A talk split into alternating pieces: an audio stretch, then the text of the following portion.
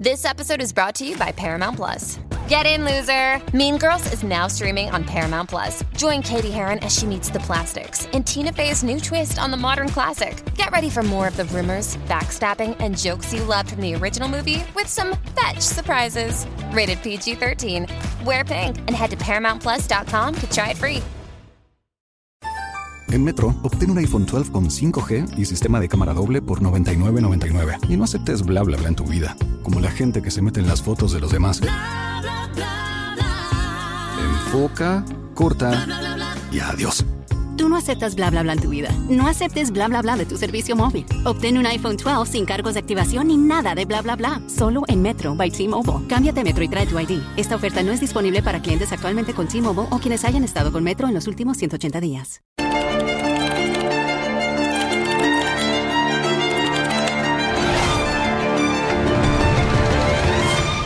Hola a todos, mi nombre es Juan Jesús Vallejo, soy periodista, escritor y el director del programa Noche de Misterio en Caracol Radio.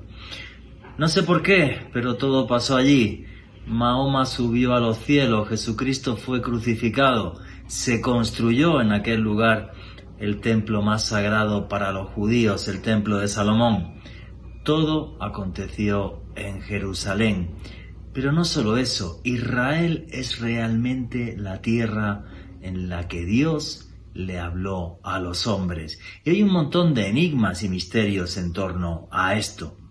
Por ejemplo, cómo era la vida en la comunidad esenia de Qumran, ya que la austeridad que procesaban las personas que vivían allí dicen que inspiró al mismísimo Jesús de Nazaret, que era un judío más.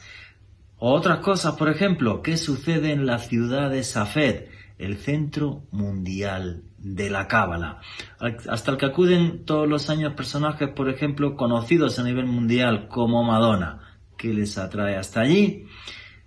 Israel es una tierra de Dios y de misterio, pero si queréis saber sobre esto y mucho más, no os perdáis el último podcast de Noche de Misterio en Caracol Radio, Misterios de Israel. Noche de Misterio. Juan Jesús Vallejo.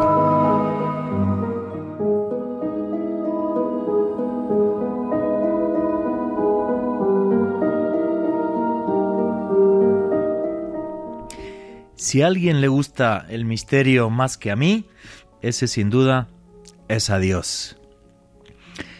Creo que muchas veces es como caprichoso, juega con nosotros yo con sinceridad soy un agnóstico convencido, porque estoy realmente, valga la redundancia, convencido de que Dios existe.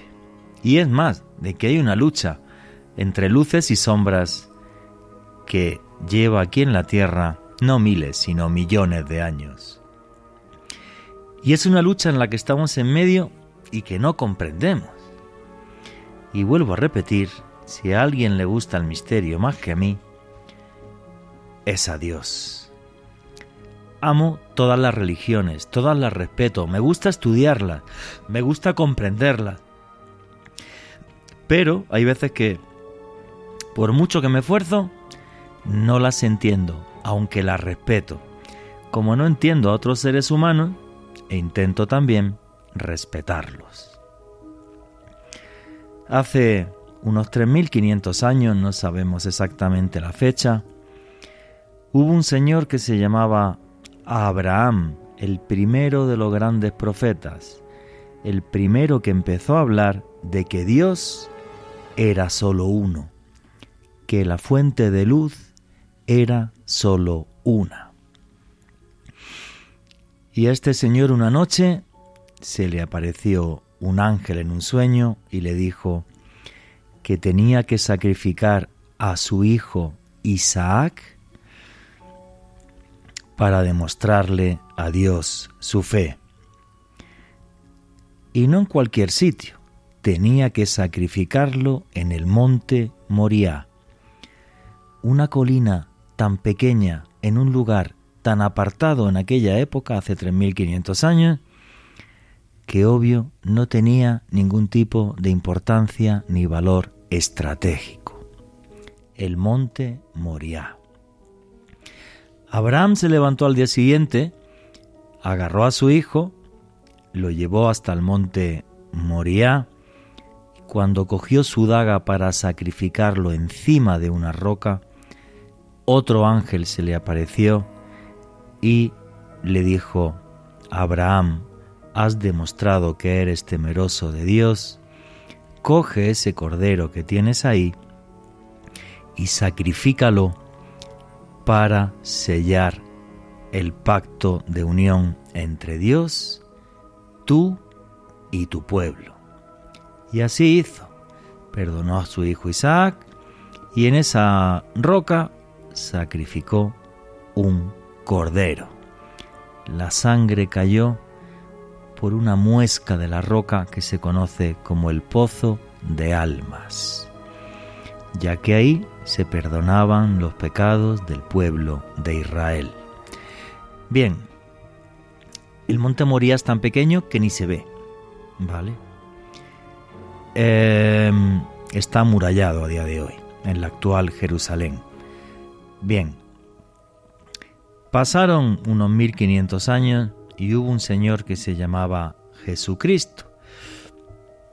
Para algunos judíos el Mesías, para otros no solamente el Mesías, sino también el mismísimo Hijo de Dios, y para otros simplemente un bohemio y un soñador que quería cambiar el mundo. El caso es que este señor también caminó por el monte Moría. Es más, lo crucificaron muy cerca del monte y ascendió a los cielos, justo al lado del monte Moriah. Pasaron los siglos, seis para ser exacto, y un señor que se llamaba Muhammad Mahoma, exactamente igual, dice que una noche en un sueño llega hasta el monte Moriah, sube a los cielos y ve el rostro de Dios. No sé por qué Dios le interesa tanto un sitio tan pequeño y sin ningún tipo de valor ni geológico ni nada. El caso es que el monte Moria es el lugar más sagrado del mundo para cristianos, musulmanes y judíos, una pequeña colina sin importancia. Dios es caprichoso, ¿cierto? Dios es misterioso y nosotros amamos el misterio. No sé por qué Dios hizo eso. Yo creo, y en mi hipótesis, que Dios es tan sabio que quiere que los hombres aprendan a compartir, en vez de a matarse por un trocito de tierra sin ningún valor geológico ni nada por el estilo. Simplemente Dios es caprichoso, misterioso y señala a personas como Abraham, como a Jesucristo, como a Mahoma, y señala un trozo de tierra sin valor como si fuera la puerta del paraíso. Ese es el misterio de la mística. ¿Por qué Dios hace eso? ¿Por qué queremos siempre comunicarnos con la luz? Fijaros que esto es muy curioso. en 1994 se descubrió en Francia la cueva de Chauvet. Cuando los seres humanos vivíamos en las cavernas sumergidos en la oscuridad, ya pensábamos en Dios hace 30.000 años. Todo lo que rodea las pinturas de Chauvet es mágico. En un tiempo donde el hombre vivía en Europa con rinocerontes, el rinoceronte lanudo, o el oso gigantesco de las cavernas. En Chauvet se pueden ver las marcas de los osos cavernarios. Vivíamos tan mal, hay que decirlo así, vivíamos tan solos en el mundo que nos tocaba compartir las cuevas con los osos, echarlos o ellos nos echaban a nosotros. Y ahí el hombre pensaba en la luz, pensaba en Dios y se acercaba a Dios a través del misterio y de lo mágico, de los símbolos, de los rezos, que es el chamanismo, es la búsqueda de la luz, de Dios, y cada uno lo interpreta de la forma que le place. A día de hoy, creo que muchos de los que ustedes me, están escuchando serán cristianos, serán musulmanes, serán judíos, otros serán agnósticos como yo, que simple y sencillamente están convencidos de que la divinidad, la luz superior existe, eso sí, señores. ¿Quién tiene razón? No lo sé.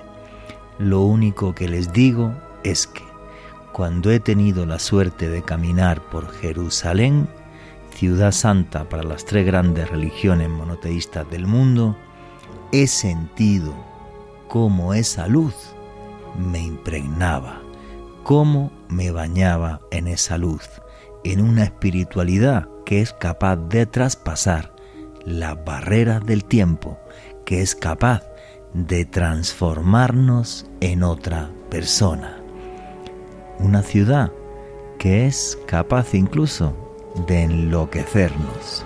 Luego les voy a hablar de qué es el síndrome de Jerusalén. Si a alguien le gusta el misterio más que a mí, es a Dios. Mi nombre es Juan Jesús Vallejo. Lo que queráis seguirme en redes sociales, mi Twitter es arroba Juan G. Vallejo, Juan J. E. Vallejo.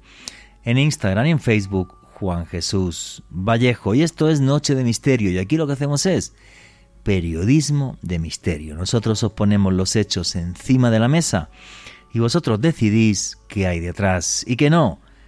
Hoy vamos a viajar con el mejor medio de comunicación que existe, la imaginación. Vamos a caminar por Israel, por la tierra santa para las tres grandes religiones monoteístas del mundo. Como sabéis, organizo viajes de autor en el mes de marzo del año que viene. Iré hasta eh, Israel. Toda la información la tenéis en mi Twitter, Instagram y en Facebook fijada al, al, comienzo. Va a estar esta semana ya martes, miércoles máximo. Todo ahí con un número de teléfono, escribís por WhatsApp y ya.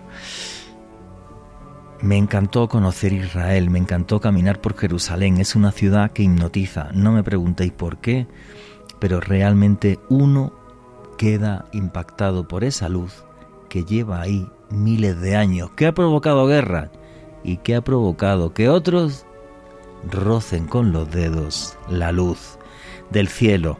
Así de misterioso y de enigmático es Dios. Por cierto, los que os gusta el periodismo de misterio, tenéis un canal de YouTube que se llama Oculto tras la sombra. Repito, Oculto tras la sombra. Ahí tenéis toda la semana vídeos y podcasts.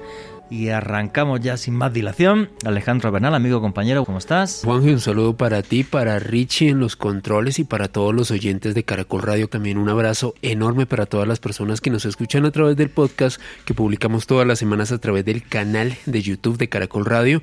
Hoy un tema fascinante para quienes amamos la historia y el misterio los grandes enigmas de Israel con un auténtico experto como lo es Juan Friedman. Efectivamente, esto daría no para uno, sino para 40 programas. Hemos arrancado un poquito tarde por el fútbol, así que creo que no me voy a enrollar mucho más. Simplemente recordaros lo del canal de YouTube, Oculto tras la sombra, y si a alguno le apetece venir a Israel con un servidor, repito, en mis redes sociales va a estar ya esta semana, Twitter, Instagram y Facebook, ahí fijado un post al comienzo de todo. Bueno, yo conocí a este señor, a Juan Friedman, hace eh, muchísimos años, como conocéis, como sabéis, amo Oriente Medio. En Oriente Medio aprendí una cosa muy importante, amar y respetar a la gente que es diferente a mí, diferente a lo que yo pienso, que tiene otras religiones. Tengo amigos musulmanes sunitas, chiitas, tengo amigos que son cristianos ortodoxos y tengo un buen amigo que es judío que se llama Juan Friedman, que sabe de Israel, bueno, no os podéis imaginar, era el señor que organizaba los viajes a Fernando Jiménez del Oso, que fue como mi papá, muy conocido en el mundo del misterio, y será un placer estar con él en marzo del año que viene por allí. Pero vamos a empezar a meternos ya en materia, que creo que voy pero remega mal de tiempo. Así que Richie, ¿me pones el audio número uno, por favor? Como os comentaba antes, no sé por qué, pero todo sucedió allí. Abraham perdonó a su hijo Isaac, se hizo el templo más importante para los judíos en el mundo. Jesucristo fue crucificado y subió a los cielos, y Mahoma hizo lo mismo. Todo en el mismo lugar, Jerusalén. Yo creo que Jerusalén e Israel, país que conozco bastante bien, es el lugar con más historia por metro cuadrado del mundo. Es una cosa absurda, es una cosa que me fascina. Creo que de las ciudades que más me gusta del mundo es Jerusalén y caminar por sus calles por la tarde y a la noche, ir al muro de los lamentos por la noche. Es una experiencia eh, maravillosa. Como os he comentado también, tenemos la suerte de que en marzo del año que viene este servidor irá hasta Israel haciendo un viaje de autor para todos los que queráis apuntaros. Muy sencillo, en, en, mi, en mis redes sociales, Twitter, Twitter, Instagram y Facebook, lo tenéis fijado en, en la parte eh, de arriba, ¿vale? Desde esta semana que ya comienza, con un número de, de teléfono, escribís por WhatsApp y ahí podéis reservar. Vamos a ir a recorrer el país con más historia del mundo. Pero si hay alguien que conoce bien la historia de Israel, sus misterios y sus curiosidades y su cultura, es mi buen amigo, que hace un montón de años que no lo veo, aunque lo estoy viendo ahora mismo a través de, Skype. Juan Friedman, Shabbat Shalom, amigo, ¿cómo estás? Shabbat Shalom, Juan G. La verdad que encantadísimo de estar contigo una vez más, como lo hemos hecho en el pasado. Pero desde que te has escapado de España y te has ido a, a, encontrar el nuevo mundo, como lo hicieron los españoles hace algunos cientos de años atrás, pues se nos había suspendido un poco la relación. Así que estoy encantado de que estemos juntos otra vez. Oye Juan, una cosa, para toda la audiencia de Caracol Radio y de Noche de Misterio, ¿quién es Juan Friedman? Bueno, yo, yo contar de mí, contar de mí es de lo poco que sé.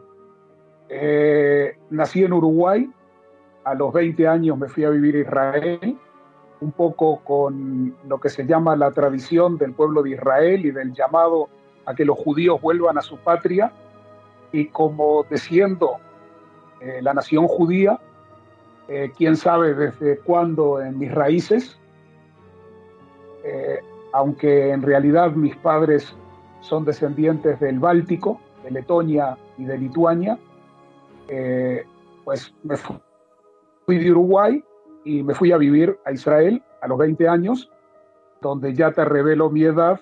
Llevo 47 años viviendo en Israel, aunque eh, siempre ha sido mi hogar. Mi casa durante estos años la tuve ubicada eh, en el mundo en general. He vivido cinco años en México, he vivido cinco años en España, he vivido tres años en Miami, y bueno, y he viajado prácticamente, prácticamente por 70% de nuestro planeta. Me queda aún un poquito más por visitar, pero eh, ya sabes, el viajero quiere conocer, el viajero se quiere enterar y, y, y bueno, que me quiten lo bailado.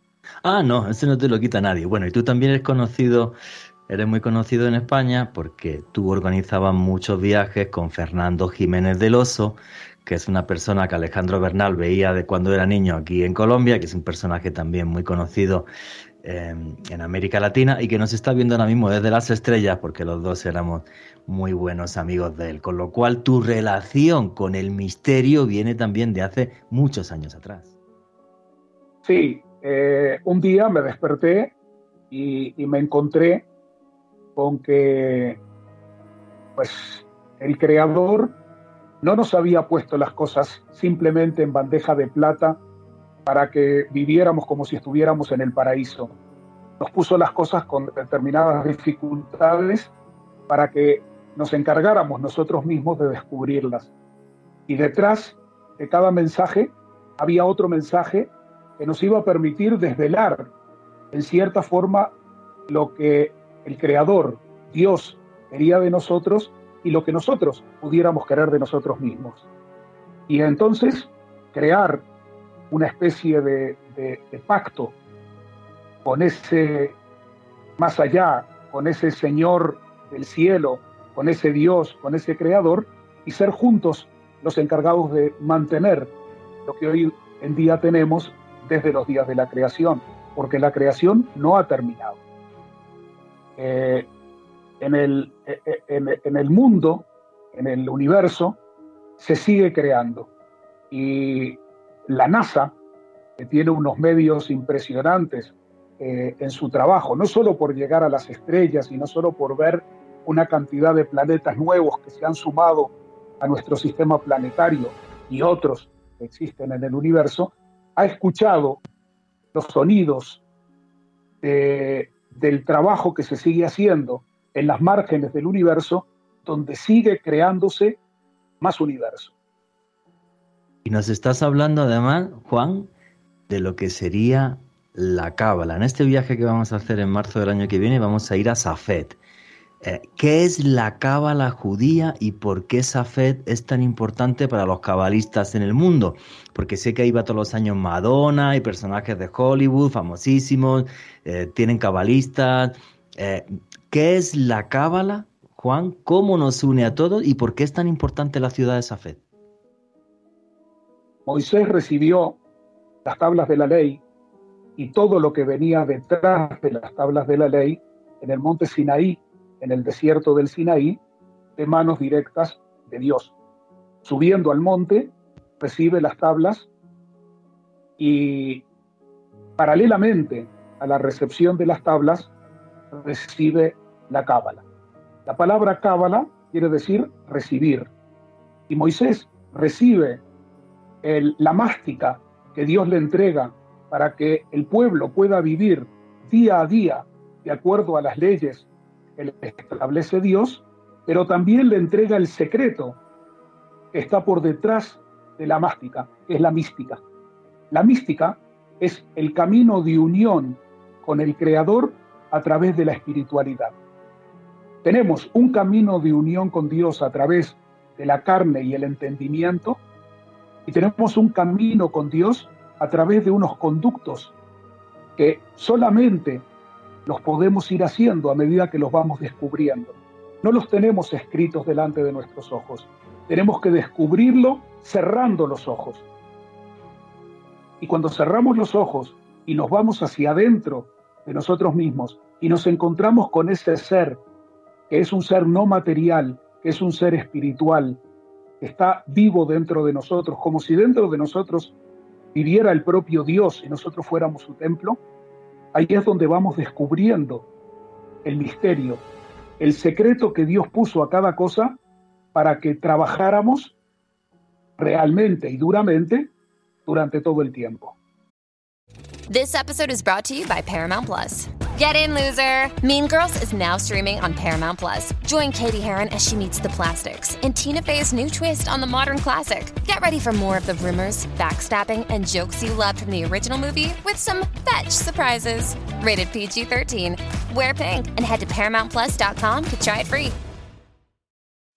Amplify your career through training and development solutions specifically designed for federal government professionals. From courses to help you attain or retain certification, to individualized coaching services, to programs that hone your leadership skills and business acumen, Management Concepts optimizes your professional development. Online, in person, individually, or groups, it's training that's measurably better.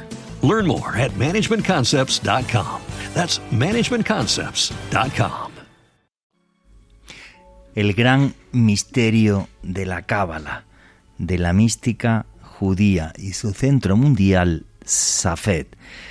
Con sinceridad, bueno, impregna absolutamente todo, números, colores, eh, es la base de la, de la magia en la Edad Media, o sea, y, y conocer la Cábala es una cosa de muchos y muchos años, es complicadísimo. Estábamos sumergidos en la cábala, la mística judía, cómo nos podemos, nos podemos comunicar con Dios a través de la música, de los números, de las letras, la base de toda la magia de la Edad Media, bueno, y la magia que sigue viva a día de hoy. Y la entrevista con Juan Friedman continúa así. Juan, una cosa que me pregunta mucho la gente. El mundo de la cábala, tú eres judío, obvio, lo sabes mil veces mejor que yo. ¿El mundo de la cábala es muy cerrado o uno puede llegar a Safed y encontrar a alguien que te hable de cábala? Porque dentro de la cábala hay mil símbolos que nos unen con Dios, es la mística judía que es muy antigua, tiene miles de años. Es, es una ciudad, digamos, accesible o, tienes que ir con un contacto o algo, si no el mundo de la cábala es como muy cerrado. ¿Cómo, es ese? Yo, nunca he estado en Safed, es de los pocos sitios de Israel que no conozco, nunca estuve en Safed. Mira, eh, en sí la cábala eh, nace como, como una escuela especial para aquellos que son iniciados en ese mundo de la mística.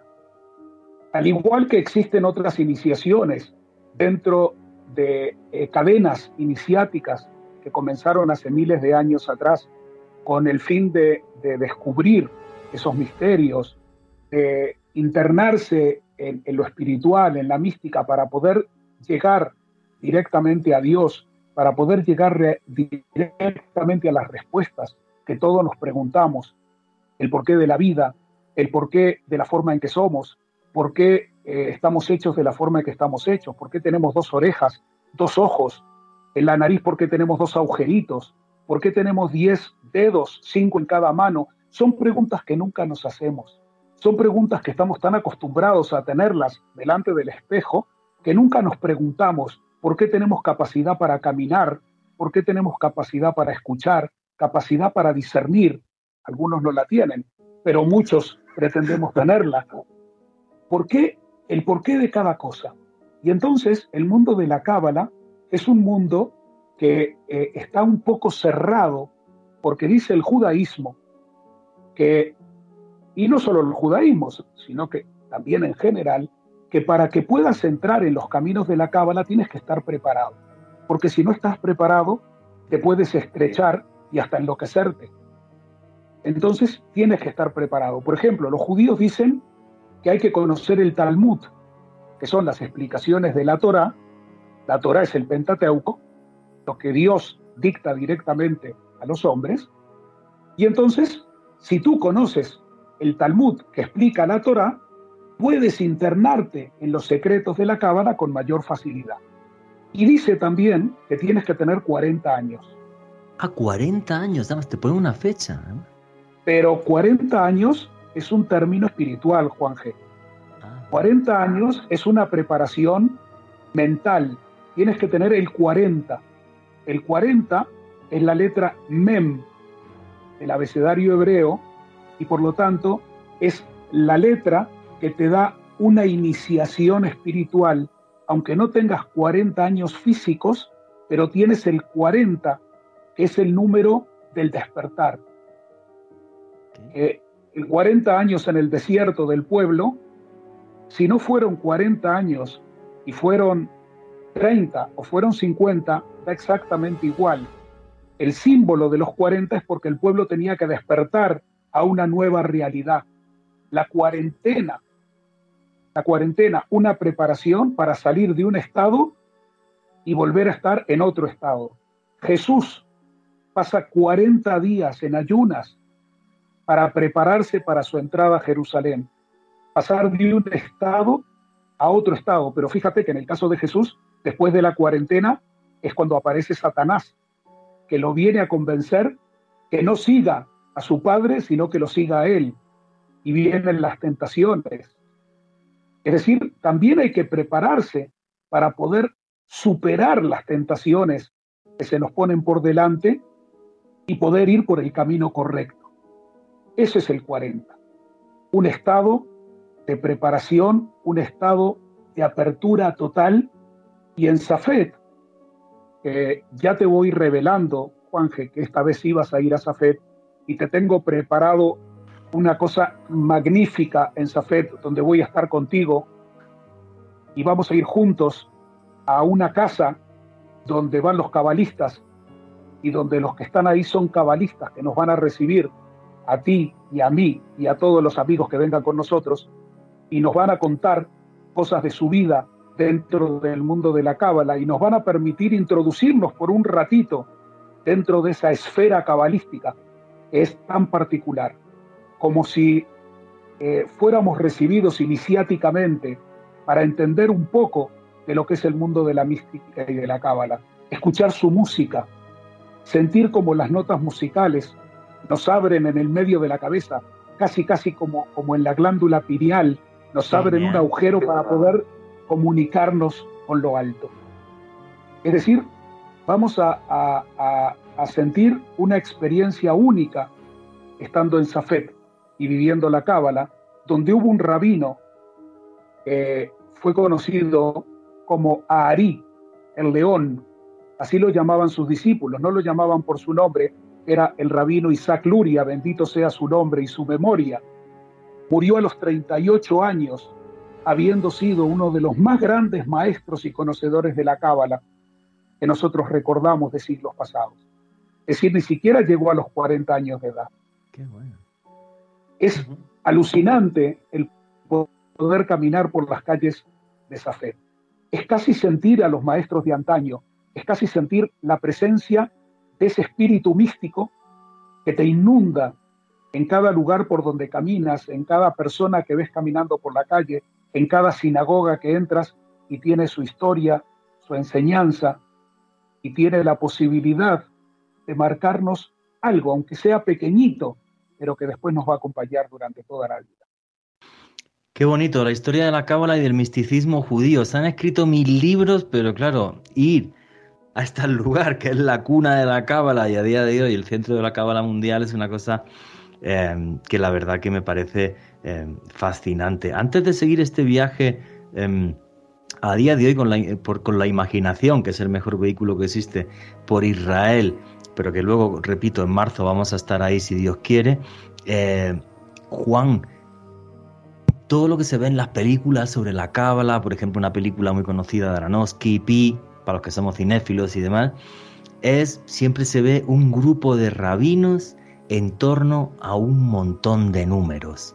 Porque entienden que los números, y corrígeme si me equivoco, que el que sabe de cábala eres tú, obvio, Dios se expresa a través de los números, Dios se expresa a través de los colores, porque como tú decías antes, el acto de la creación no ha terminado, se siguen creando, eh, se siguen creando cosas. Esa imagen icónica que hay de, eh, de la cábala, que es muy hermética, repito, no es, eh, no es un tema fácil y la gente que se mete en cábala se pega años y años, estrellas de Hollywood están muy enganchados, por ejemplo, a ese tipo de, espiritualidad. Em, ¿Cómo es esa vaina, Juan, de los números, los colores, la música que tú comentabas? ¿Cómo, cómo, cómo vive esta gente y, cómo trabajan en eso? ¿Cómo, ¿Cómo comunican sus experiencias? ¿Cómo es esa vida de esos cabalistas? Bueno, la vida de los cabalistas es en realidad muy hermética. Hay un proceso iniciático que los cabalistas por lo general no te cuentan que se dedican al estudio de la cábala y te cuentan mucho de lo que saben y de lo que van descubriendo. La cábala tiene tres principios y desde hace eh, poco tiempo que pasamos una era y pasamos eh, de la era de Pisces pasamos a la era de Acuario y ahora ya no es el agua la que nos purifica, es el fuego el que nos purifica, los grandes maestros de Cábala dijeron, vamos a sacar a la luz un poco del conocimiento cabalístico. Y eh, en realidad, grandes maestros, discípulos y descendientes de otros grandes maestros de la Cábala, empezaron a transmitir eh, a través de libros y a través de enseñanzas eh, que, hasta el día de hoy lo siguen haciendo grandes cabalistas, una cantidad de cosas que estaban en el secreto, como por ejemplo que la cábala está basada en tres elementos. Uno de ellos es la gematria. La gematria es la interpretación de la escritura a través de los números. ¿Por qué? Porque el abecedario hebreo tiene 22 letras que representan cada una un número que va del 1 al 10 y después la suma del 1 más el 10 es el 11, la suma del 2 más el 10 es el 12 y entonces así va hasta el 20 que es el siguiente número después del 10 y va al 30 que es el siguiente número después del 20. Es decir, que la primera parte va hasta 10, son 10 letras, después otras 10 letras para llegar, eh, otras, perdón, otras 9 letras para llegar hasta el 100 y después otras 3 letras para llegar hasta el 400. Es decir, que con esos números se va haciendo una suma para poder llegar hasta un infinito de números, pero que no es necesario porque eh, en la cábala el trabajo es analizar cada palabra de acuerdo a la suma de sus letras. Por ejemplo, y te lo voy a dejar en el aire, si nosotros agarramos en el comienzo de Génesis y vemos que en la historia de Génesis y de la creación nos encontramos que Eva fue tentada por la serpiente. La palabra serpiente en hebreo se escribe con tres letras. Nahash, Nun, Het, Shin.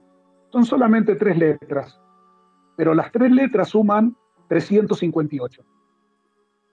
Y tú tomas al contrario una divinidad y tomas la palabra Mashiach, que es Mesías, que es una presencia de Dios física. Y son cuatro letras, pero las cuatro letras suman 358. Igual. La serpiente y el Mesías tienen la misma suma. Por lo tanto, ¿quién es el Mesías y quién es la serpiente? Cuando pensamos que seguimos al Mesías, ¿estamos siguiendo al Mesías o estamos siguiendo a la serpiente? Y cuando seguimos a la serpiente, ¿la estamos siguiendo de verdad? Es decir, muchísimos grupos que están creados por influencia directa del maligno, el maligno actúa de forma directa y igual que forma que, que trabaja el creador, está intentando llevarnos por el camino de la serpiente. Y nos engaña diciendo que es el camino del Mesías. Entonces ahí está la necesidad de discernir, está la necesidad de entender quién es el verdadero ser que nos está llevando por el camino verdadero. Y nosotros saber discernir para no ser engañados y poder encontrar la respuesta por nosotros mismos y convertirnos nosotros mismos en maestros. Un verdadero maestro cabalista no pretende tener discípulos, pretende crear maestros. No necesita un discipulado que lo siga, necesita crear maestros para que continúen con su labor en el momento que él decida que hasta aquí ha llegado su momento y que se va con el creador. Y se transforma. Qué bonito. Nunca jamás me habían dado una charla de cábala tan clara y donde la gente entendiera además cómo Dios y cómo la divinidad se expresa a través de los números y de las letras. Creo que nos acaba. Y bueno, sí, sí, efectivamente. Y luego tienes y luego tienes las raíces de cada palabra. Es otro de los elementos. Si trabajas con la raíz de la palabra, puedes invertir el orden de las letras y que te dé otra palabra diferente, porque la suma de los números sigue siendo la misma. Aunque tú pongas una letra detrás de otra que no estaba puesta, cambies el orden de las letras, la suma sigue siendo la misma.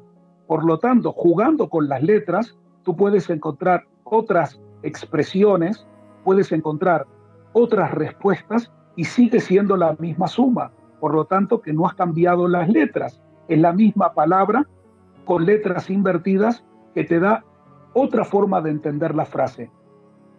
Y de ahí que tienes los tres elementos, las letras, el intercambio de las raíces y los números que te permiten meterte por los caminos para encontrar una explicación escondida detrás de lo que está escrito.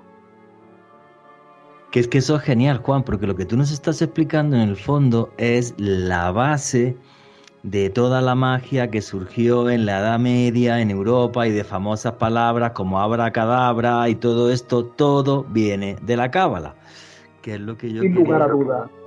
Sin lugar a duda.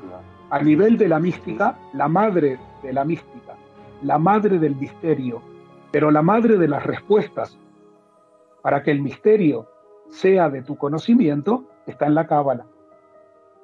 Y lo último, lo último que se había descubierto de la cábala y lo último que habían dejado los maestros está en tu península ibérica amada, en la tierra de Gerona, donde los grandes rabinos dejaron lo último de las escrituras de la Cábala del siglo IX. Y a partir de ahí empezaron a surgir otros maestros que eran descendientes de aquellos antiguos maestros, descendientes directos, maestros, discípulos de otros maestros, y por eso llegamos hasta el día de hoy, donde en el día de hoy hemos tenido también maestros que nos han introducido en la cábala y nos han abierto las puertas. Nos han dicho, ahora empezar a caminar. Empezar a caminar por las esferas de los misterios. Porque el árbol sefirótico es un árbol que tiene las esferas colocadas y cada esfera es un camino, es un camino que te une con otra esfera y que te va abriendo los conductos diferentes para poder llegar al Keter, poder llegar a la corona, poder llegar a la respuesta de todo, a través del árbol sefirótico. Pero ¿cuál es el secreto del árbol sefirótico? Que dentro de cada sefirá, dentro de cada esfera, hay otro árbol sefirótico. Y dentro de cada esfera de ese otro árbol sefirótico, hay otro árbol sefirótico. Quiere decir que es ir desde el principio, porque hay un principio, hasta un Ein Sof, que quiere decir que no hay final. Porque no hay final si todavía la creación se continúa y se escuchan los sonidos de la creación en los extremos del universo, quiere decir que no hay final.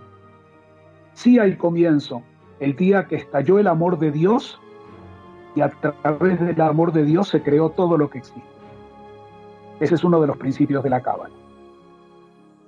Y por eso, por eso, en muchos casos hablamos de la música y decimos que estaba tan metido el espíritu del misterio y de la cábala en el rey David que cuando escribía los salmos lo hacía cantándolos y acompañándolos con su arpa, con la melodía de su arpa y una melodía que él misma, la misma escritura, le iba dictando. Por eso que los salmos eran cantados por el rey David, no escritos o recitados. Y cuando hablamos del Evangelio y vemos cómo Jesús expresa todo lo que expresa en determinados momentos de mucha mística, está obrando como un verdadero cabalista, porque es conocedor indudablemente de todos los misterios y de todos los secretos. Qué buena historia, Juan. Otro día te voy a hacer una entrevista solo de Cábala, pero quiero hablar muchas más cosas de Israel porque Israel tiene muchos más sitios que ver, además de Safed. Yo la verdad tengo muchas ganas de ir a Safed y de meterme dentro de, de esta mística judía y conocerla de la mano de la gente que, lo trabaja, que eso lo vamos a hacer, si Dios quiere, el año que viene, en el mes de marzo contigo. Repito, en mis redes sociales tenéis toda la información y un número de teléfono de WhatsApp eh, para, para escribir. Juan. Bueno, señores, qué charla tan espectacular sobre la cábala judía, el misticismo judío la forma de ponernos en contacto con Dios a través de números, de letras, de colores, que siguen muchas estrellas de Hollywood. Veníamos hablando de la cábala, la forma del misticismo judío donde los números, colores, letras nos ponen en contacto con Dios y hay mil temas curiosos. Sería para hacer un programa entero solo sobre eso. Sabéis, por ejemplo, que el crecimiento de las cosas en la naturaleza, como es una, caracola o la hoja de un árbol, se hace en función del número phi o proporción áurea. Pero bueno, sería para otro programa. Vamos a seguir buceando en los misterios de Israel, que la entrevista con Juan Friedman continúa así. Vamos a ver. Yo creo que cuando alguien va a un país lo primero es entender el país en sí, ¿vale? Israel, obvio que es, que es un país donde hay una mayoría de población que es judía. Tú nos has dado una charla magistral de cómo es esa mística judía conocida a nivel mundial por, como la Cábala, que además tiene un centro mundial cabalístico que es en la ciudad eh, de Safed, ¿vale?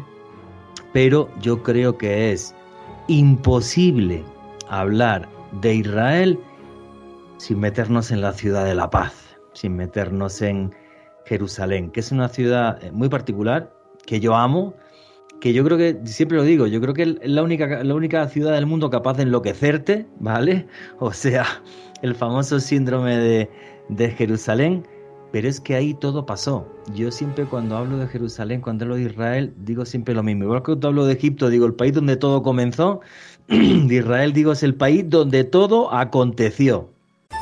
En Metro, obtén un iPhone 12 con 5G y sistema de cámara doble por $99.99. Y no aceptes bla bla bla en tu vida, como la gente que se mete en las fotos de los demás. Enfoca, corta y adiós. Tú no aceptas bla bla bla en tu vida. No aceptes bla bla bla de tu servicio móvil. Obtén un iPhone 12 sin cargos de activación ni nada de bla bla bla. Solo en Metro by T-Mobile. Cámbiate a Metro y trae tu ID. Esta oferta no es disponible para clientes actualmente con T-Mobile o quienes hayan estado con Metro en los últimos 180 días.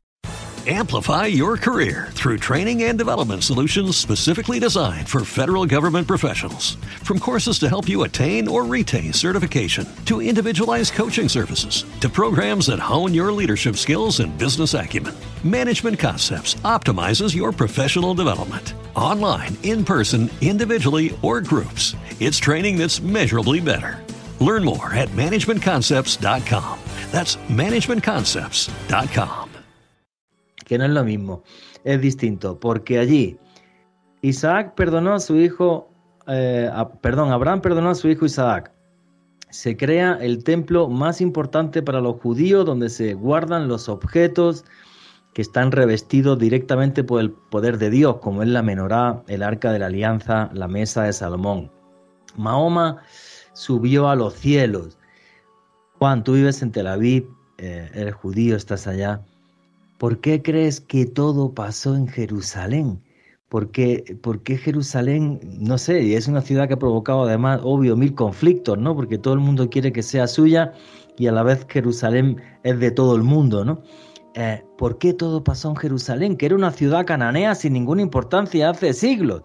O sea, todo fue por Abraham y luego, o sea, ¿cuál es tu punto de vista? ¿Cuál es? Que yo he estado en Jerusalén contigo.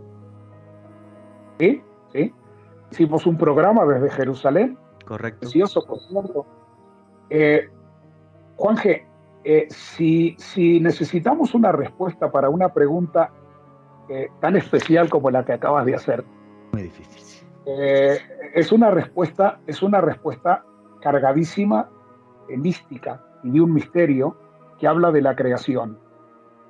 Y cuando hablamos de la creación, puede sonar muy chauvinista, pero eh, se habla de que Dios creó muchísimos lugares, eh, muchos bellísimos y algunos más bellos que los bellos, pero finalmente decidió crear un lugar para sí mismo, un lugar donde un día él iba a establecer su propio reinado en la tierra.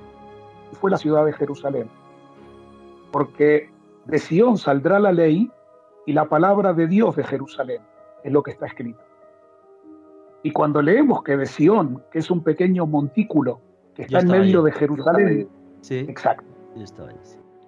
que, que- que cuando leemos que de Sión saldrá la ley y de Jerusalén la palabra de Dios, es porque Dios eligió a esos montes de Judea como el lugar donde se iba a establecer Él. Iba a establecer un día su trono y Él mismo iba a reinar sobre la tierra. Y esto en repetidas oportunidades aparece en las escrituras que conocemos como las escrituras sagradas, que son sagradas indudablemente para el mundo judeo-cristiano, y que luego continúan con el Evangelio, que termina en un libro también muy místico, muy místico, el último libro del Evangelio, que es donde se nos presenta cómo Dios viene a la Jerusalén celeste después que haya pasado todo lo que tiene que pasar, y se sienta en un trono en la Jerusalén celeste y reina desde ahí, a partir de ese momento donde se termina todo lo que es guerras, materialismo, y nos convertimos realmente en un paraíso dirigido por Dios. Esa es la promesa de Dios que viene desde los profetas y que llega indudablemente hasta el último libro del Evangelio escrito por Juan. El Apocalipsis. El Apocalipsis. Juan en la isla de Patmos, sí, correcto. Sí, sí. Entonces, entonces de ahí que Jerusalén eh, eh, pasa a ser eh, lo, lo más importante, inclusive, por si era poco, el rey David, que es un elegido de Dios, en los Salmos, que son unos libros que se pueden eh, recitar en todo momento y a toda hora para conectarte con Dios, dice, si me olvidare de ti Jerusalén, y olvide mi diestra, y que mi lengua se pegue a mi paladar, si tu nombre no pudiera recordar por encima de todo mi pensamiento.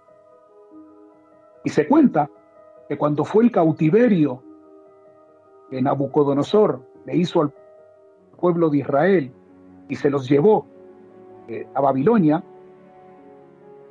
eh, hay un escrito también que se recoge en los Salmos que dice, junto a los canales de Babilonia nos sentamos a llorar con nostalgias de Sion. Allí, junto a esos canales, nos pedían que cantáramos. ¿Cómo cantar un canto a Sion en tierra extranjera? Y ahí David le agrega, si me olvidare de ti, oh Jerusalén, te olvide mi diestra.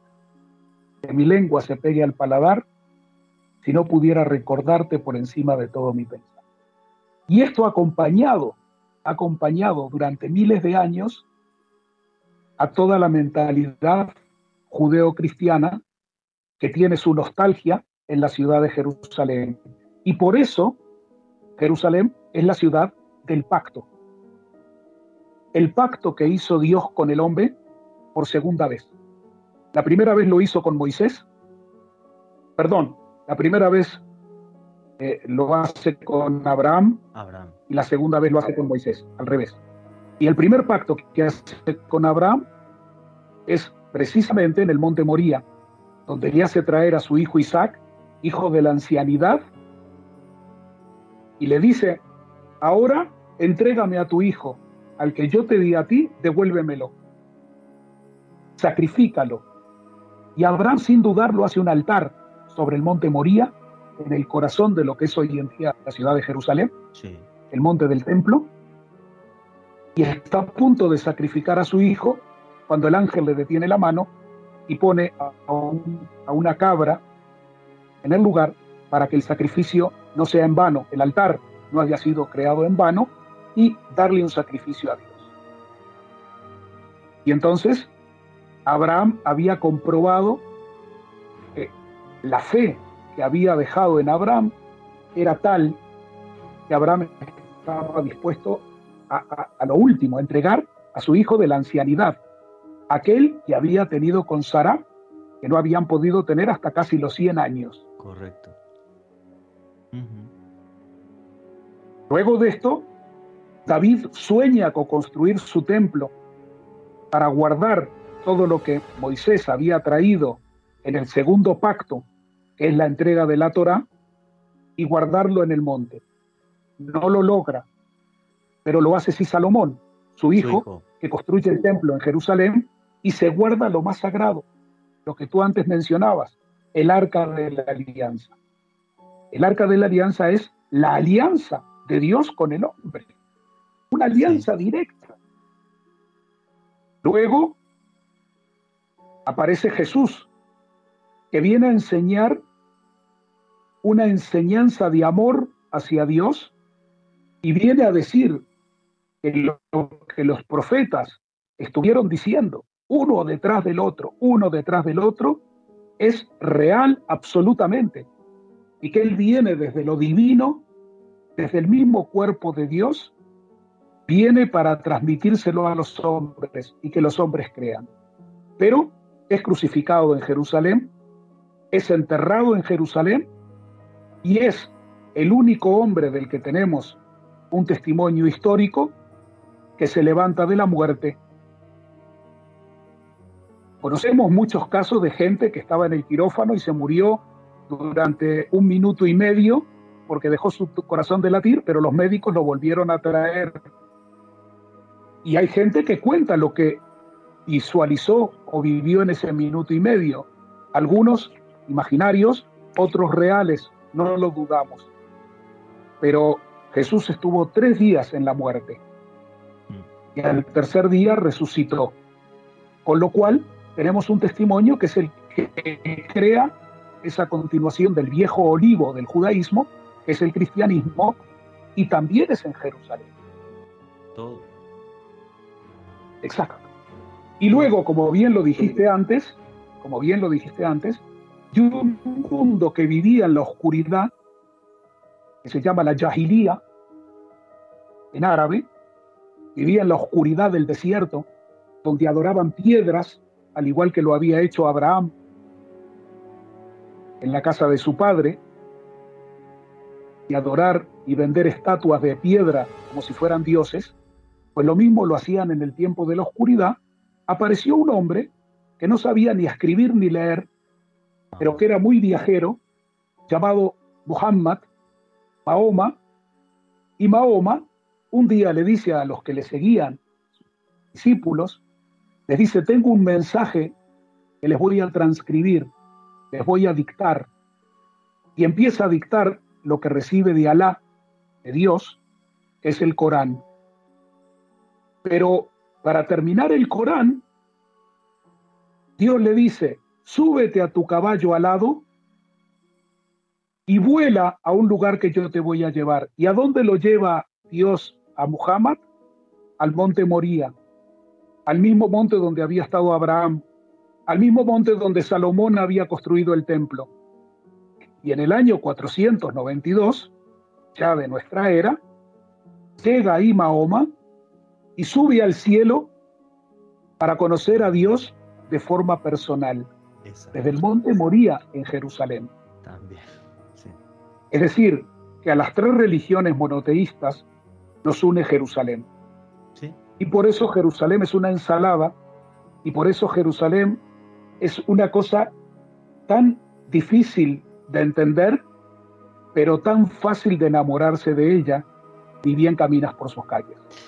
Yo te digo la verdad, eh, cuando estaba diseñando el, el viaje, hablaba con tu hija, con Natalie, y yo le dije, sí, Jerusalén mínimo cinco o seis días. Y hay gente que me dirá, es usted muy exagerado, aunque vamos a ver muchísimos sitios en torno a, Jerusalén. No me pregunten por qué, y no voy a decir que tuve el síndrome de Jerusalén. el único viaje que yo hice a Israel, que fue un viaje a profundidad, gracias a que, Juan Friedman me echó una mano y estuve con el, con el Ministerio de Turismo de Israel. Em, yo me metía en el hotel por la noche, me levantaba y me iba a caminar por Jerusalén. O sea, tiene una magia y un encanto. Además, es un Jerusalén que la gente que nunca lo ha visitado tiene cuatro barrios: tiene uno que es el cristiano, uno que es el armenio, otro que es el musulmán, otro que es el judío, porque realmente todo sigue vivo y todo sigue fluyendo allí. Y es una ciudad que a mí me, a mí me embriaga eh, es una, y luego la gente piensa que es una cosa como muy enorme, no, todo muy pequeñito, todo muy fácil de, de, moverse y andar. Y te vas al Monte Sion y está al lado y puedes bajar hasta, hasta Getsemaní, el Huerto de los Olivos. Por cierto, yo entré al Huerto de los Olivos gracias a, Juan Friedman, que aquel día estaba allí, allí conmigo y por eso lo pude filmar desde dentro. Nos dieron permiso, eh, creo que son franciscanos los que lo tienen, ¿no?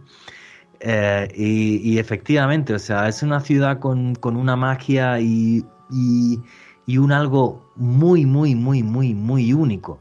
Porque efectivamente no pensé que, que es Nueva York, ¿eh? o sea, caminas tres cuadras y te metes en el barrio armenio, y caminas tres y te metes en el musulmán, y caminas tres y te metes en el, en el judío, ¿no?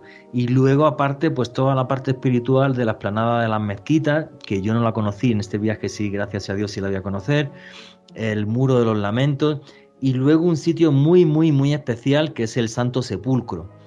Y la gente que se imagina el Santo Sepulcro como una super catedral o algo, no, el Santo Sepulcro es como un laberinto dentro del laberinto de Jerusalén, donde además puedes estudiar perfectamente cómo fue la escena de la crucifixión que se hizo en, muy pocos metros, además, ¿no? donde José de Arimatea compra la tumba de Cristo y está todavía el lugar exacto de la tumba de Cristo ahí.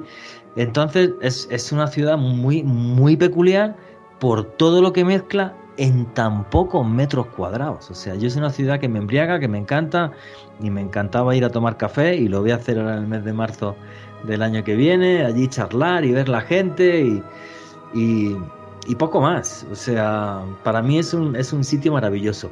Em, Juan, como nos quedan unos, unos, 20 minutitos todavía, no quiero terminar el programa. Em, bueno, si uno ve el mapa de Israel, ¿vale? Pues, pues toda la parte eh, de arriba es la Galilea y abajo está el desierto. Y en el desierto está el, Mar Muerto, que es un lugar muy especial porque uno puede sentarse a leer el periódico en el agua. No es broma, lo podéis hacer. Es una cosa increíble. Pero en el Mar Muerto hay, hay algunos sitios que, que me impactaron muchísimo, me parecen, me parecen fabulosos por su historia. Uno de ellos es Qumran, porque tú antes, Juan, nos has hablado de la cábala, de la mística judía, cómo hay millones de personas que sin ser judíos se interesan por la cábala, por esa apertura que te da y por esa unión con Dios, algo que además vamos a vivir directamente en Safed. Pero es que, eh, Juan, justo en una ribera del Mar Muerto hay un lugar que se llama Qumran y había una secta que se conocía por el nombre de los esenios. Y muchos relacionan la figura de Jesucristo directamente con los esenios, porque los esenios eran unos judíos muy particulares. Vivían en la austeridad, tenían un, según sus textos, un maestro de justicia. Ahí aparecen los famosísimos rollos del Mar Muerto que han hecho que se escriban ríos de tinta. Juan, ¿qué importancia tienen los esenios dentro de la historia del judaísmo, del cristianismo y para los judíos en sí, para vosotros? ¿Los esenios tienen importancia histórica o lo relacionáis más con el mundo cristiano por, esa, por ese tipo de reglas y de mente que tenían? Mira, eh, eh, antes solamente un comentario a propósito de lo que decías de Jerusalén. Eh, te estabas refiriendo muy claramente a la antigua ciudad de Jerusalén, que es aquella que está dentro de las murallas. Es decir, una ciudad que en el tiempo podemos hablar de más de 3.000 años de antigüedad. Exacto. Y que es realmente la que guarda toda la historia que estamos comentando y los lugares fantásticos y maravillosos que para conocerla necesitas semanas. Sí, día, día. Sí, sí. Sin lugar a dudas. Luego hay una ciudad que está por fuera, que también tiene una cantidad de encantos y también tiene lugares antiguos, como por ejemplo el poder llegar a la misma Belén, que está pegadita a Jerusalén. ¿Y que vamos a es decir, exacto, exacto. Una cantidad de lugares que aquellos que estén interesados en acompañarte en el viaje de marzo, pues pueden recibir la información de cada uno de los lugares específicamente que se van a visitar pero va a ser mucho, mucho, vinculado también, sí, sí, sí, vinculado también con la misma ciudad de Jerusalén, la amurallada y la fuera del agua. Con respecto a tu pregunta, eh, en el tiempo, en el tiempo exacto, en el tiempo de Jesús como un tiempo central en la historia de la humanidad, vivían en Jerusalén fariseos y saduceos, todos judíos todos judíos practicantes, que la diferencia de los dos grupos era en su creencia más allá de la muerte, en los que creían que el alma, el espíritu del ser, no muere nunca, es como una resurrección a la hora de la muerte, y aquellos que creían que la muerte es la muerte y punto, que no hay resurrección, que no hay una vida después de la vida. Es decir, como una especie de, de, de que se termina todo en el momento de la muerte, mientras que los otros, los saduceos, creían en una forma de reencarnación del espíritu. Y luego existían eh, los eseños, que los eseños eran los místicos de esa época. Eso, ¿eh? Aquellos, aquellos que estaban definitivamente convencidos que era en sus días que el Mesías iba a venir. Los esenios vivían en total y absoluta austeridad en el desierto con su famoso maestro de justicia. Para muchos, Jesús de Nazaret, si no fue esenio, sí que tuvo al menos contacto con ellos. Estábamos hablando de los esenios, esa forma de misticismo judío en la que el agua era fundamental, las abluciones, los rezos, los cánticos y no solamente eso, sino una total y absoluta austeridad y vivir bajo una regla muy estricta. Para muchos Jesucristo sí fue esenio o al menos sí, desde mi punto de vista, tuvo una relación muy importante. Con ello, Richie, y la entrevista continúa así. El judaísmo sigue esperando al Mesías y en las fiestas de Israel, las fiestas, las tres grandes fiestas de Israel, que son la fiesta eh, de, la Pascua, eh, que viene a ser más o menos en el mes de abril en esa época, la fiesta de los tabernáculos, perdón, la fiesta de, del Pentecostés, que es más bien hacia mitad de año, por el mes de junio, y en la fiesta de los tabernáculos, que es eh, más bien sobre octubre, son las tres grandes fiestas de subida al templo, se pide la venida inminente ahora y en nuestra generación del Mesías. Eso no lo sabía. Y, y eso se viene haciendo en el judaísmo desde siempre, porque evidentemente lo que separa al judaísmo del cristianismo es la aceptación de Jesús como Mesías o no Mesías. Y entonces, eh, en aquella época los eseños ya decían, el Mesías va a venir en nuestra época, pero si no estamos preparados para recibirlo, entonces el Mesías no tiene a dónde venir. Y por eso se salían del lugar donde los, los saduceos y los fariseos vivían en discusiones y en peleas religiosas y en mantener una estructura religiosa así como muy, eh, como muy exquisita, ellos se iban a vivir en la austeridad, como bien lo dijiste. Eso es. Pero encontraron que tenían una labor divina que realizar, y es no dejar que la escritura muriera por ancianidad. En Metro, obtén un iPhone 12 con 5G y sistema de cámara doble por $99.99. Y no aceptes bla bla bla en tu vida, como la gente que se mete en las fotos de los demás. Enfoca, corta y adiós. Tú no aceptas bla bla bla en tu vida. No aceptes bla bla bla de tu servicio móvil. Obtén un iPhone 12 sin cargos de activación ni nada de bla bla bla. Solo en Metro by T-Mobile. Cámbiate a Metro y trae tu ID. Esta oferta no es disponible para clientes actualmente con T-Mobile o quienes hayan estado con Metro en los últimos 180 días.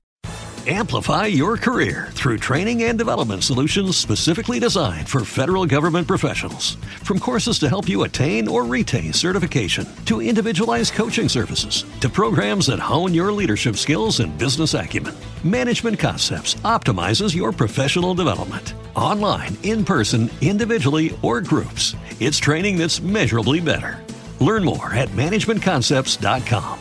That's managementconcepts.com.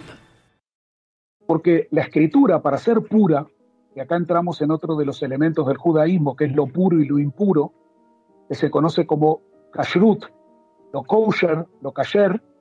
En Estados Unidos los americanos lo llaman todo kosher y tienen muchas cosas para comprar en el supermercado que está Sí. escrito kasher, que es puro, que es lo autorizado para el judaísmo practicante. Y entonces, para que la escritura sea pura, sea kasher, tiene que estar escrita con tinta real y en, y en pergamino, es decir, en piel de animal puro. Wow. La piel de animal puro es la piel del cordero, por ejemplo, la piel de la oveja. Y entonces se trabaja esa piel para que ahí se puedan escribir las cosas sagradas como es los rollos de la Torah, Eso es. los cinco libros del Pentateuco. Ok. Y eso es un libro, un rollo que se guarda en el armario sagrado. Pero a lo largo del tiempo, como es un pergamino, como es un, un material orgánico, piel, piel de animal, con los años se va deteriorando. Nosotros nos ponemos crema en el cuerpo para cuidar la piel. Sí. Y nos ponemos crema para las arrugas y para las manchas. Entonces la vamos cuidando un poco más. Por eso están las cremas del mar muerto, que son hipoalérgicas y que son buenísimas y que todas eh, eh, y todos. Doy fe, porque cuando yo fui al mar muerto me traje bolsas de barro y me daba baños con eso y se te queda la piel increíble. Se lo decía porque mi novia viene conmigo al viaje y estaba como loca por, por comprar ese tipo de cosas. Disculpa que te, que te corté, Juan. Pero tu novia se ve, tu novia se ve mucho mejor que tú, tú usaste crema del mar muerto y ella no. no es el mejor ejemplo, efectivamente. Pero sin embargo te ves muy bien. Gracias, gracias. Muy bien, así que es hora de que compres otra vez crema del mar muerto Ahora y te sigas poniendo, y te sigas poniendo. Y también, y también todos aquellos que nos escuchan, pues pueden comprar cremas porque las hay para todo tipo de piel. Sí, es increíble, sí. Para piel seca, para piel húmeda y para el cabello, para todo tipo de, cabellos. El shampoo del mar muerto hace que no estemos como estás tú y como estoy yo. Que apenas, apenas si podemos contar, apenas si podemos contar lo que tenemos en la cabeza por fuera, que se le suele llamar pelo, ya estamos olvidados de lo que es el cabello. Pero, pero mientras lo mantienes, eh, los productos del Mar Muerto son increíbles y te ayudan también y te ayudan también para los huesos y te ayudan también para problemas de, la dermis y de la epidermis. Bueno, es fantástico para el reuma. Los baños en el Mar Muerto son geniales para el reuma. No sé si esto lo conocían en su, en su época los eseños, pero indudablemente es el lugar que eligieron para vivir porque era alejado, era alejado de todo el movimiento y de todas las ciudades que habían en aquella época. Y se organizaban en, pequeñas celdas, era donde vivían, y tenían otras habitaciones que era donde se dedicaban a transcribir las escrituras para que cuando terminara de deteriorarse la piel, que era lo que estábamos diciendo antes, no, se quedara, no se quedara sin la escritura. Había que irlo escribiendo en pieles nuevas para que cuando la piel más vieja quedara destruida y hubiera que enterrarla como se entierra a un muerto, pues quedara la escritura en pieles más nuevas. Y así en esos pergaminos se iban escribiendo y eran escribas y tenían unas reglas impresionantemente rígidas, que ya las descubriremos, pero para aquellos que te acompañen al viaje. Los que no te acompañen al viaje, que se queden con la duda de cuáles eran las reglas, no las vamos a contar ahora. Lo que sí vamos a contar es que eran tan rígidas que tenían un maestro de justicia, que era el que dirigía, el que dirigía absolutamente todo el comportamiento y toda la actitud que tenían los miembros de la comunidad. La comunidad era solo de hombres, aunque se podían casar y por supuesto que podían procrearse, pero las mujeres vivían fuera, vivían en ciudades, mientras que ellos vivían en ese lugar totalmente retirados. Y los niños podían venir a partir de los 13 años y formar nuevos grupos que luego se iban a desarrollar, iban a aprender y iban a seguir las escrituras de transcripción para eh, continuar con las enseñanzas de sus mayores. Y entonces, Juan, ¿por qué, ¿por qué hay investigadores y personas que dicen que Jesucristo tuvo que ser esenio? Por esa vida austera, porque es un tipo también que se va al desierto a hablar con Dios. ¿Por, qué existe esa controversia? Porque jamás podremos saber si Jesucristo fue esenio. ¿no? Eh, no necesita haber sido esenio necesariamente, pero sí pudo haber conocido y haber estado junto a los eseños durante algún tiempo. Primero, porque los eseños hablan mucho de lo que es el Mesías. Segundo, porque eh, la forma en la que presentan al Mesías es una forma eh, en la cual el cristianismo describe a Jesús en su forma de vida, en su comportamiento, en su alimento, que era la misma forma que los eseños mantenían. Eh, lo, que sí, lo que sí podemos llegar a creer con bastante probabilidad es que Juan el Bautista sí formara durante un tiempo parte de la comunidad de los esenios. Y de ahí que Juan acercara a Jesús y que Jesús estuviera entre los esenios durante un tiempo. Y que Jesús también pudiera haber compartido algo de sus enseñanzas y éstas aparecieran en algunos de los escritos de, los cuales eh, recibimos testimonio hasta el día de hoy, que es el manuscrito de los hijos de la luz y los hijos de las tinieblas, que no son manuscritos de las escrituras sagradas, de los profetas o, el Pentateuco, sino que son escritos de ellos mismos, en los cuales relataban su vida, exacto, relataban su vida, su filosofía y su historia, que son medios con los cuales sabemos cómo vivían, cuáles eran sus reglas, qué era lo que estaba permitido, qué era lo que estaba prohibido, y también entendemos aquellos que buscamos en los misterios, que buscamos respuesta, que era una escuela iniciática, que era una escuela realmente de hijos de la luz que luchaban a través de la espiritualidad contra los hijos de las tinieblas. Y por medio de ese libro que ellos dejaron como testimonio, la lucha entre los hijos de la luz contra los hijos de las tinieblas, aprendemos muchísimo de su mística y aprendemos muchísimo de su escuela iniciática de hijos de la luz.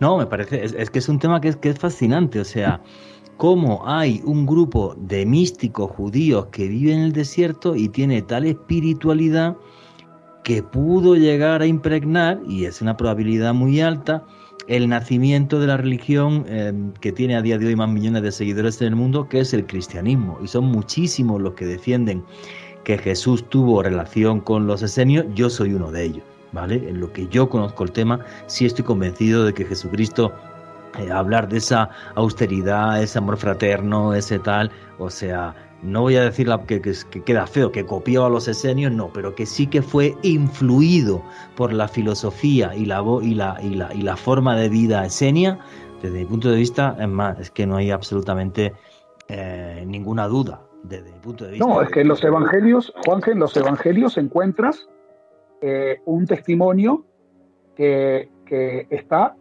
no solamente la presencia de, los eseños y de su filosofía, sino que en la filosofía de los eseños encuentras mucha similitud de lo que dice Jesús en los evangelios. Es decir, que hasta pudo haber un intercambio entre ellos, un intercambio que, que se mantiene y que se expresa tanto en un sitio como en el otro y nos llega hasta nuestros días, porque ellos guardaban sus manuscritos en unas ánforas que fueron encontradas a partir de los años 40, de 1947. Sí, efectivamente. Por Jair, por ¿cómo se llamaba este señor? Mohamed Abdid, que se conocía como el lobo, un pastor, un pastor beduino. Efectivamente. Así es.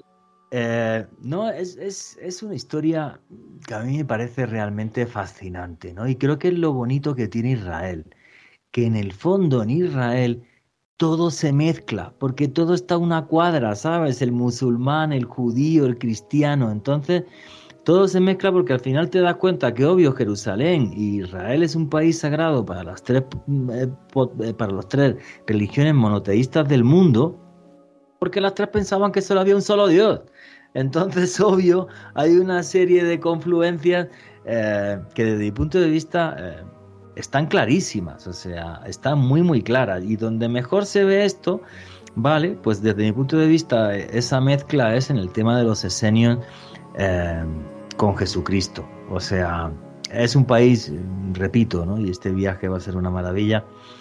Es un país donde puedes estudiar historia eh, metro a metro, absolutamente eh, metro a metro. Amigos, vivirla, y vivir, vivir la historia. Vivirla. Efectivamente, vivirla y, hacer que te transforme. A mí me transformó y me encantó eh, em, Jerusalén y me encantó el Mar Muerto. Y hoy no da tiempo a hablar de, eh, de Masada ni de San Juan de Acre, el actual Aco. y la Galilea, y el mar de, Galilea. Y el mar de la Galilea. Y bueno, en este viaje además vamos a ir también a Jordania, de Petra, de... No, eso otro día, si quieres, hacemos un, un programa y hablamos y hablamos de otras cosas. Juan, estamos llegando al, al, cierre de, tu entrevista. Amigo, tus conclusiones y, invita a la gente a que nos acompañe a Israel, amigo. Mira, eh, hay dos formas, hay dos formas de llegar, digamos, a, a la expresión más bonita de la vida de una persona. Conociendo algo o dejando que te lo cuenten. Yo te propongo que invites a todos tus oyentes a que lo conozcan y que la experiencia sea propia de ellos, que la vivan en persona y no que se la cuenten.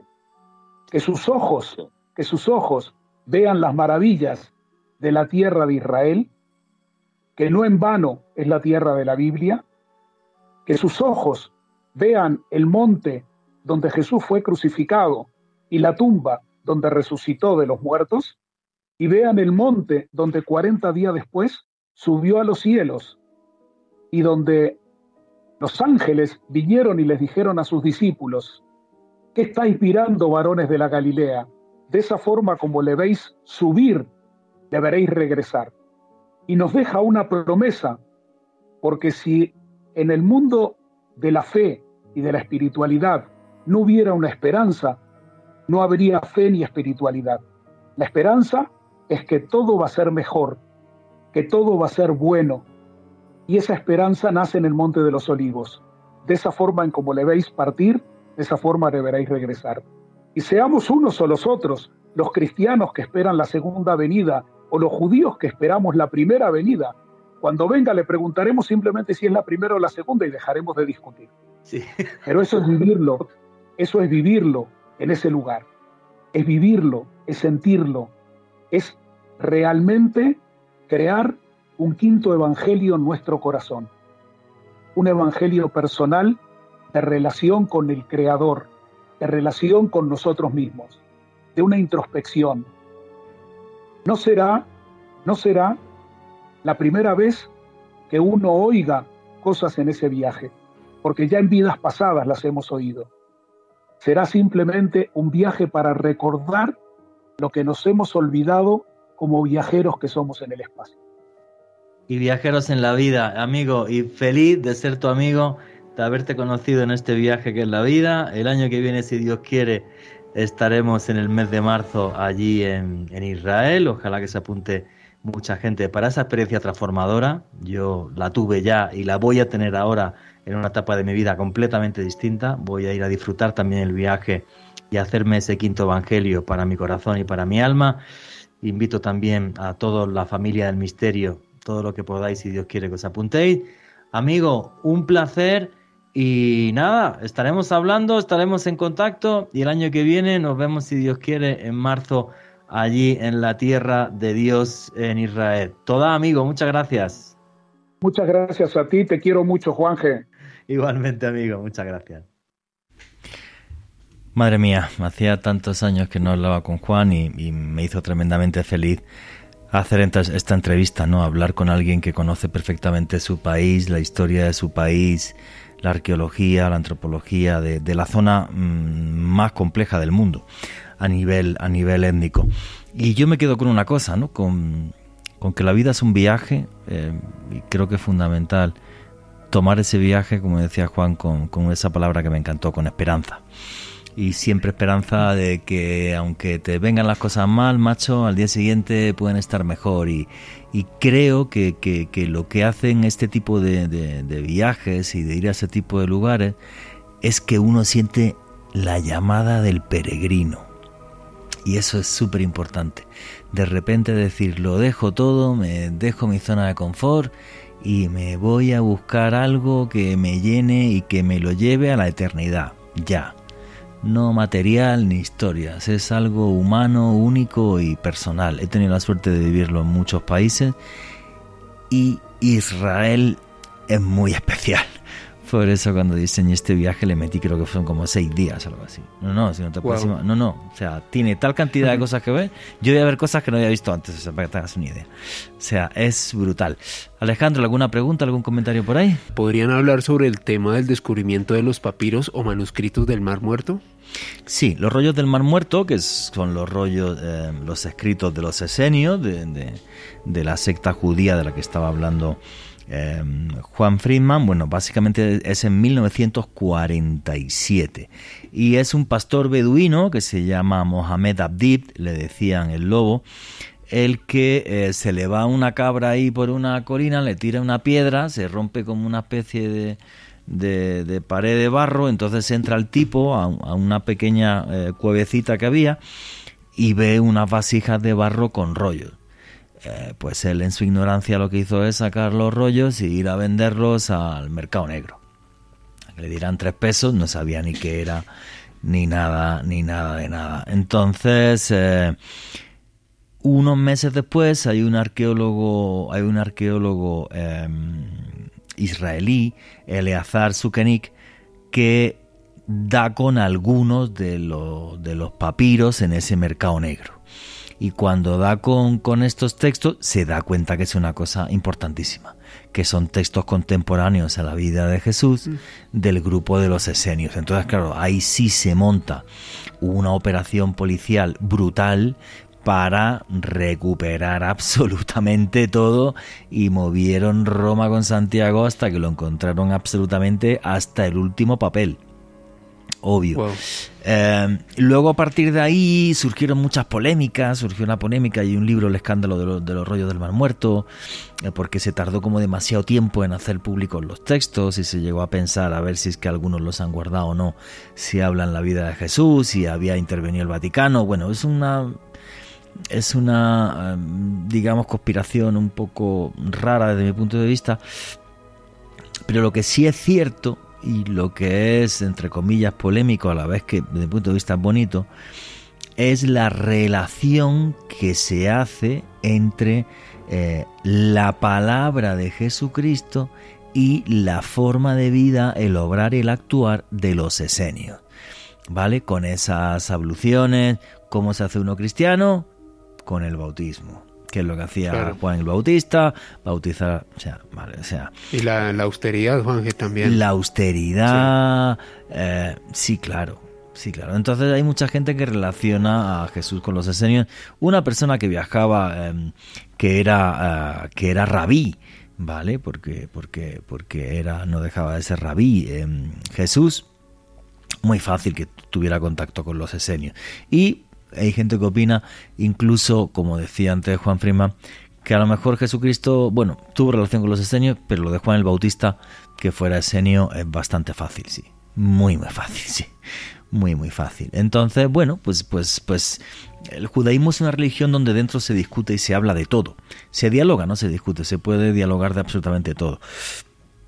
Y se pueden interpretar las cosas de, diferentes formas. Entonces, eh, que alguien que estaba interesado en las escrituras conociera esas diferentes maneras de pensar, un tipo que era un viajero que había estado en Egipto, como Jesús y demás, muy muy fácil, muy muy fácil, sí, efectivamente. Mm, yo creo que no debería escandalizarnos. ¿Hay alguna pregunta, algún comentario más? ¿Qué es el síndrome de Jerusalén? Y si tú lo has vivido, ¿conoces a alguien cercano que lo haya vivido? No, no es, no es tan fácil conocer a alguien que haya vivido el síndrome. Madre mía, quedan dos minutos, no voy a tener tiempo de contarlo. Bueno, básicamente em, el síndrome de Jerusalén, em, digamos que el, que lo, el, que lo lleva a la ciencia médica es un psiquiatra eh, israelí que se llama Yair Bar. Yair Bar entre 1979 y 1993, para ser exacto, estudió 40, 470, perdón, 470 pacientes que eran turistas que habían llegado a Jerusalén y que de repente empezaban a tener delirios mesiánicos y que pensaban que estaban en contacto con Dios y con el Mesías y, pero increíble que hay un porcentaje de ellos bastante alto que era ateo. Que era ateo, sí. Sí, que voy con la mamá que me da todo el día el peñazo de que la lleve a ver el Santo Sepulcro. Venga, y luego el tío decía que le hablaban los ángeles, ¿sabes? Es una historia, eso puede desarrollarlo incluso en, por lo menos en un, en un programa entero o durante, durante una hora, ¿vale? Es, es muy largo. Sí, y sigue habiendo a día de hoy dentro de una clínica en Jerusalén, es una clínica pública, hay un ala que está solo para eso, porque el síndrome de Jerusalén te dan cinco minutos. O sea, la gente se acuesta normal, se levanta y se le da la bola. Entonces lo tienen que llevar, sí, claro, tienen que ingresarlo hasta que se le repatrie o lo que sea. Es una auténtica hmm. película. Alejandro Bernal, tu cierre y tus conclusiones, amigo. Pues aquí aprendiendo mucho con esa clase magistral sobre la cultura y la historia de Israel que nos dio el gran Juan Friedman, fascinado porque la cábala siempre ha sido un campo de estudio que siempre me llamó la atención y nunca lo había conocido con tantos detalles y con tanta simpleza, a pesar de lo complejo que es, tal y como lo explicó el gran maestro Juan Friedman. Y los invito a que en YouTube busquen mi canal para que se suscriban, Mandragora Misterios, también me pueden seguir en las redes sociales, en Twitter, Instagram y TikTok en arroba alebernalpress con doble S. La llamada del peregrino, ir a buscar la luz, una experiencia transformadora que nos haga nacer de nuevo, entrar en una nueva etapa de la vida. Eso es ir hasta Tierra Santa, hasta Israel, hasta Jerusalén, hasta, la ciudad de la paz. El lugar, no sé por qué, donde todo aconteció, un lugar mágico, y en marzo del año que viene, si Dios quiere, allí estaré y les contaré este viaje. Ojalá, ojalá se apunten muchos de ustedes. Y nunca, nunca olviden que vivimos en un mundo mágico porque está repleto de misterio.